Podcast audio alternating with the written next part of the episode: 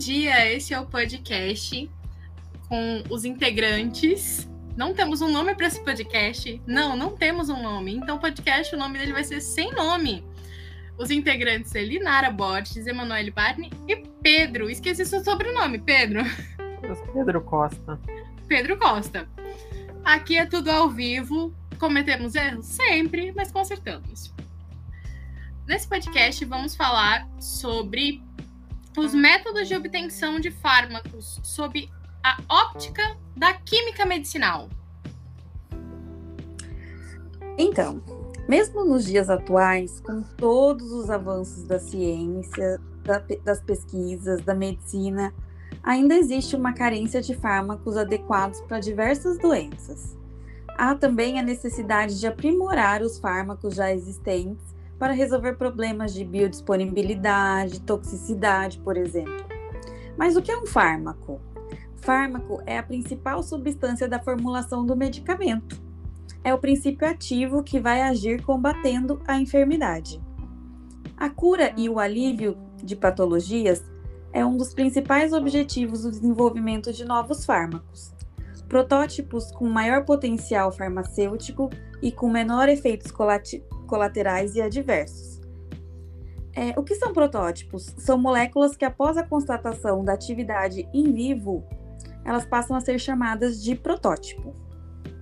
Uma estratégia muito empregada pela indústria farmacêutica é o método de modificação estrutural de, mole de moléculas já conhecidas através da química medicinal. É a química medicinal a responsável pela descoberta, identificação, invenção e preparação de protótipos. Ela utiliza os conhecimentos da biologia, farmácia e medicina com a finalidade de obter fármacos mais eficientes. Além disso, a química medicinal engloba conhecimentos de farmacocinética, do caminho que o medicamento vai fazer a partir do momento em que é administrado até ser eliminado, passando por absorção, distribuição, metabolismo e excreção, e define a relação entre a estrutura química e a atividade farmacológica desse novo fármaco.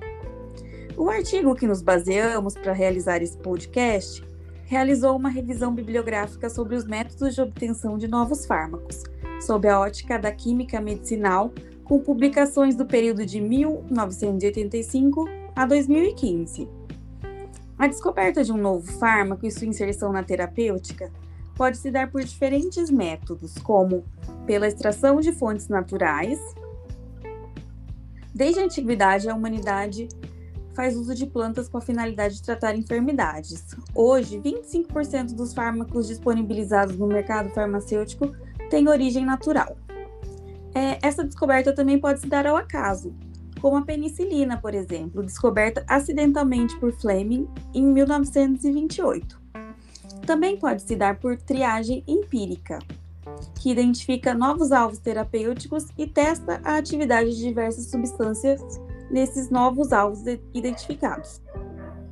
Também pode ser por modificação molecular e planejamento racional, que se apresenta como uma boa e promissora alternativa para melhorar as propriedades do fármaco matriz, aperfeiçoando as características físico-químicas, organoléticas, farmacocinéticas, que já falamos anteriormente, farmacodinâmicas, que é o que o fármaco faz no corpo, os efeitos bioquímicos, fisiológicos e moleculares do fármaco. E também melhorar as, questão, as questões toxicológicas do fármaco. A Linara citou muito bem muitas coisas, introduziu muito bem.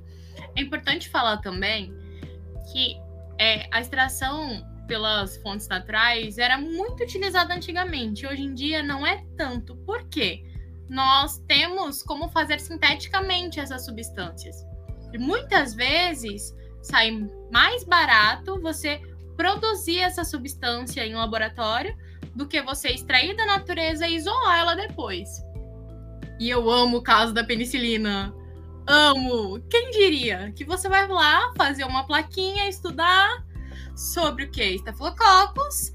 Aí você deixa o que? O estagiário. O estagiário tá lá vai viajar e fala: toma conta. O estagiário fala: tá bom, pode deixar, chefe.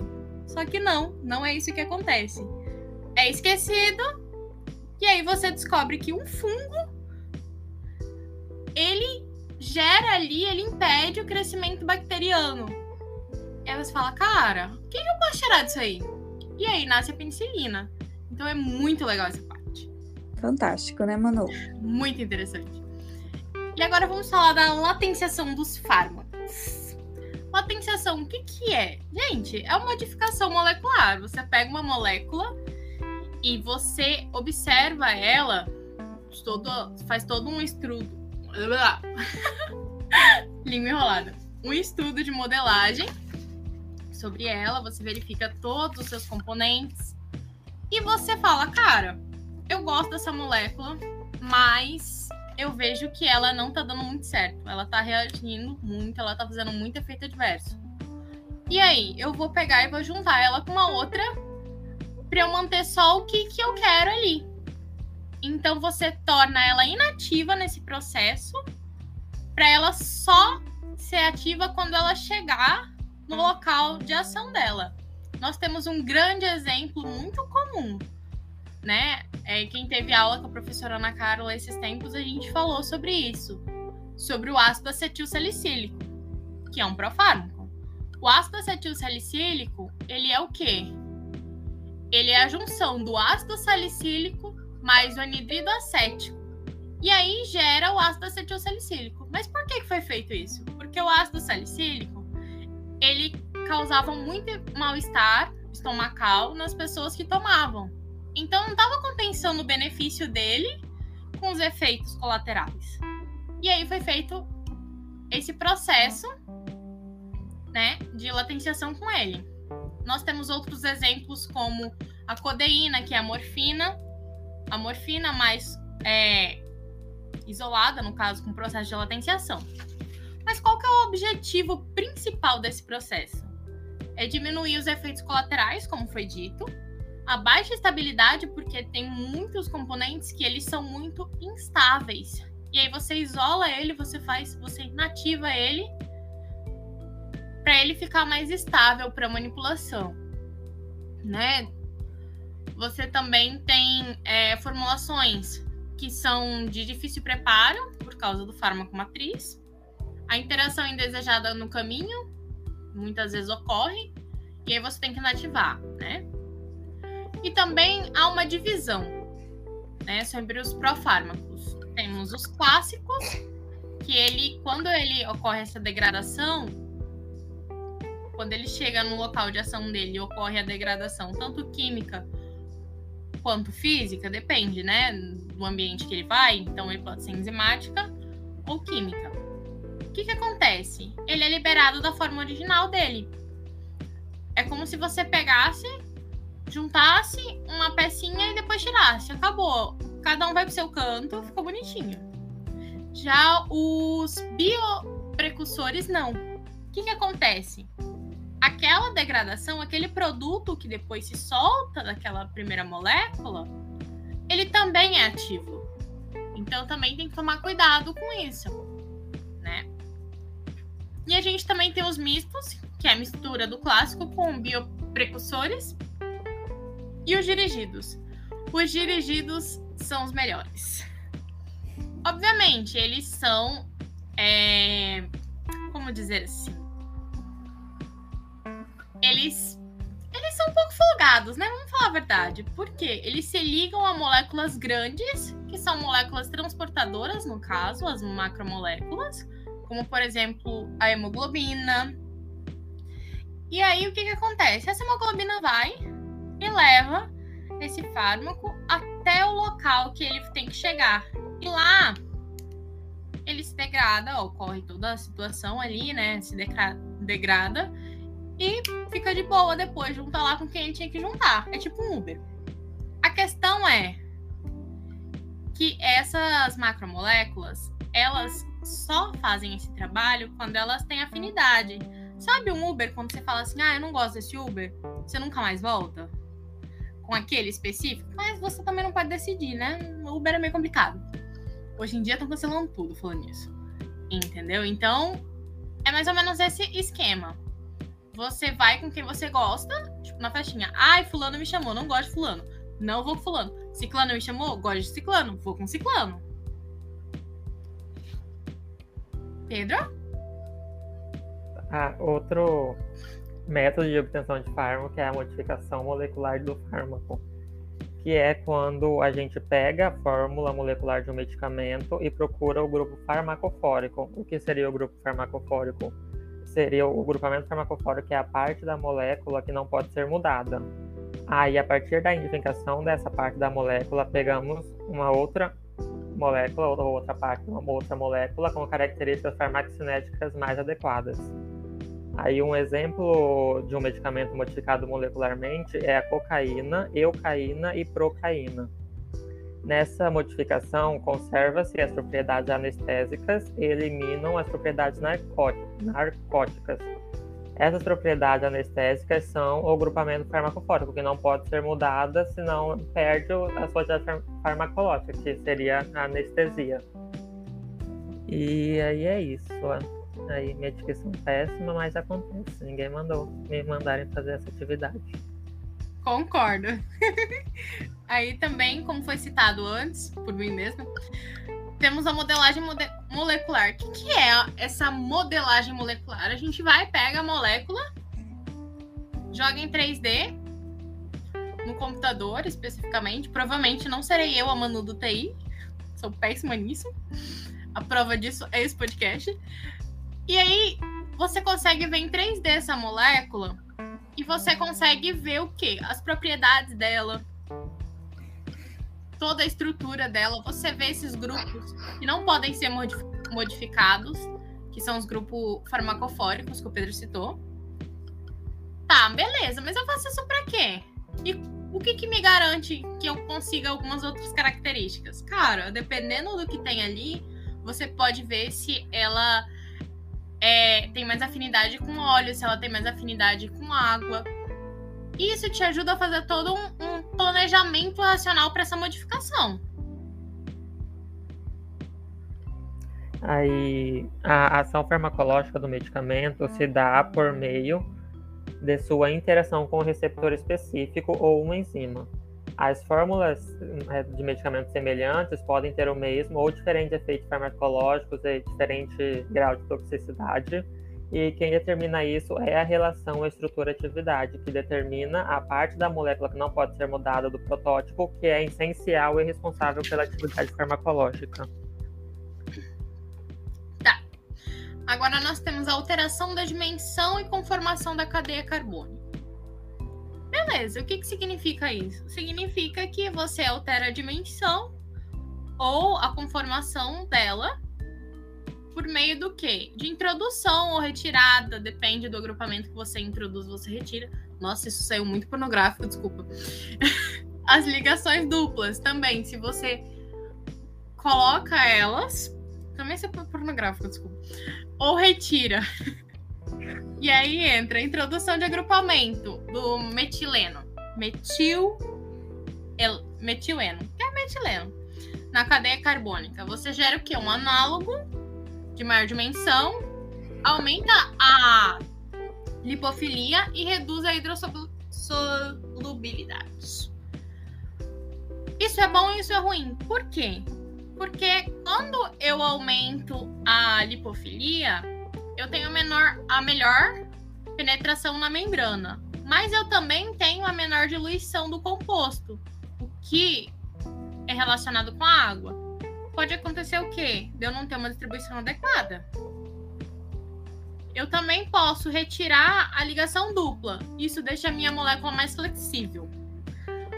Mas também, se ela for retirada do local errado, eu posso perder todo o efeito dela ou diminuir.